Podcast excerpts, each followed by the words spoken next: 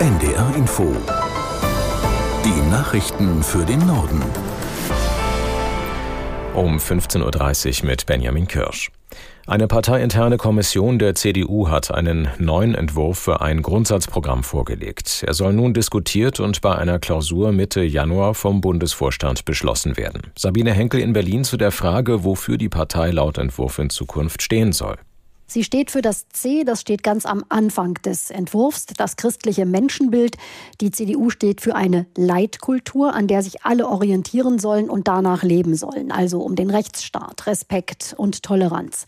Man findet viele klassische CDU-Positionen, aber auch ein paar Verschärfungen. So will die CDU das Renteneintrittsalter an die Lebenserwartung anpassen. Das würde bedeuten, dass Menschen nicht mit 67, sondern später in Rente gehen, wenn die Lebenserwartung steigt. Die die CDU will auch, dass Kinder Deutsch sprechen, wenn sie eingeschult werden. Andernfalls sollen sie verpflichtend eine Vorschule besuchen müssen. Und in der Asylpolitik will die CDU, dass Asylanträge in sicheren Drittstaaten, also außerhalb der EU, geklärt werden. In der seit Wochen andauernden Debatte über den Bundeshaushalt für das kommende Jahr hat Bundeskanzler Scholz eine baldige Einigung in Aussicht gestellt. Er sagte in Berlin, in den Gesprächen innerhalb der Ampelkoalition sei man bereits gut vorangekommen. Längere Verhandlungen über Milliardenetats seien normal, so der Kanzler, und verwies unter anderem auf die Beratungen, die regelmäßig auf EU-Ebene stattfinden. Was in Deutschland die Gespräche betrifft, ist die Aufgabe groß, aber wir sind so weit vorangekommen, dass man sehr zuversichtlich sein kann, dass wir es auch schaffen werden, das Ergebnis Ihnen bald mitzuteilen. Bundeskanzler Scholz von der SPD. Er will heute die Haushaltsgespräche mit Vizekanzler Habeck und Finanzminister Lindner fortsetzen. Ein neuer Entwurf für die Abschlusserklärung der Weltklimakonferenz in Dubai sieht keinen direkten Ausstieg mehr aus der Nutzung fossiler Brennstoffe vor. Stattdessen heißt es lediglich, die Partnerstaaten könnten ihren Konsum und die Produktion von Kohle, Öl und Gas in einer gerechten und geordneten Weise reduzieren. Klimaschützern zufolge ist ein Ausstiegsbeschluss zur Einhaltung der 1,5 Grad Grenze unbedingt nötig. Auch Deutschland und die EU sowie besonders vom Klimawandel betroffene Länder unterstützen diese Forderung. Ölstaaten wie Saudi-Arabien stellen sich dem jedoch entschieden entgegen. Die Weltklimakonferenz soll morgen zu Ende gehen. Dabei wollen die fast 200 Teilnehmerstaaten festlegen, wie die Pariser Klimaziele von 2015 umgesetzt werden können. Die deutsche Fußballliga hat den Weg für einen Investoreneinstieg freigemacht. Laut DFL hat es unter den 36 Erst- und Zweitligisten knapp für die erforderliche Zweidrittelmehrheit gereicht. Der Plan sieht demnach vor, dass sechs bis neun Prozent der Medienrechte über eine Tochtergesellschaft für 20 Jahre verkauft werden.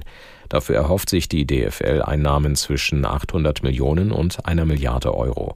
Ein erster Anlauf, einen Investoren ins Boot zu holen, war noch im Mai abgelehnt worden. Deutschland darf dem Energiekonzern RWE staatliche Hilfe für den Kohleausstieg in geplanter Höhe zahlen. Die EU-Kommission hat die Entschädigung in Höhe von 2,6 Milliarden Euro genehmigt. Aus Brüssel Katrin Schmidt. Die staatliche Ausgleichszahlung steht demnach im Einklang mit den EU-Beihilfevorschriften. Sie sei notwendig, so begründet die EU-Kommission ihre Entscheidung, damit der Energiekonzern seine derzeit gewinnbringend arbeitenden Braunkohlekraftwerke im Rheinland auslaufen lassen könne. RWE benötige einen Anreiz und müsse für den Austritt aus dem Markt entschädigt werden, damit die Ziele Deutschlands im Umweltschutzbereich erreicht werden können. Die geplanten 2,6 Milliarden stellen laut Kommission auch keine Überkompensation dar, denn der derzeitige Nettowert Wert der entgangenen Gewinne sei höher als der Wert der nun geplanten Entschädigung. Die islamistische Hamas hat erneut Raketen aus dem Gazastreifen auf israelische Ortschaften abgefeuert. Gleichzeitig dauern die heftigen Kämpfe in dem Palästinensergebiet an, sowohl in der Stadt Khan Yunis im Süden als auch im Norden. Aus Tel Aviv Jan-Christoph Kitzler. Israels Streitkräfte geben an, seit Kriegsbeginn habe man mehr als 22.000 Ziele im Gazastreifen angegriffen. Insgesamt 7.000 Kämpfer der Hamas wurden getötet, zahlreiche weitere festgenommen. Israels Ministerpräsident Netanyahu forderte die Kämpfer der Hamas auf, sich zu ergeben. Gleichzeitig erinnerte ein Sprecher der Terrororganisation an das Schicksal der am 7. Oktober verschleppten Geiseln. Sie würden erst freikommen, wenn Israel auf die Forderungen der Hamas eingehe. Unter anderem verlangt die Hamas ein Ende der Kämpfe und die Freilassung aller palästinensischen Gefangenen in israelischen Gefängnissen. Im Prozess um mögliche Falschaussagen des ehemaligen österreichischen Kanzlers Kurz ist heute der Hauptbelastungszeuge vor Gericht erschienen.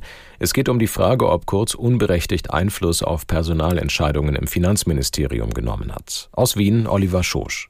Beim Zeugen handelt es sich um Thomas Schmidt. Das ist der ehemalige Kurzvertraute, der erst Generalsekretär im Finanzministerium war und dann alleiniger Vorstand der österreichischen Staatsholding ÖBAG wurde. Sebastian Kurz hatte Schmidt vor Gericht als nervigen Wichtigtuer dargestellt, der sich den Posten selbst organisiert habe und ausschließlich vom damaligen Finanzminister bestimmt worden war. Kurz habe seine Machtposition als Kanzler nicht ausgenutzt, um Einfluss bei dieser Personalentscheidung auszuüben. Schmidt widersprach der Kurzdarstellung.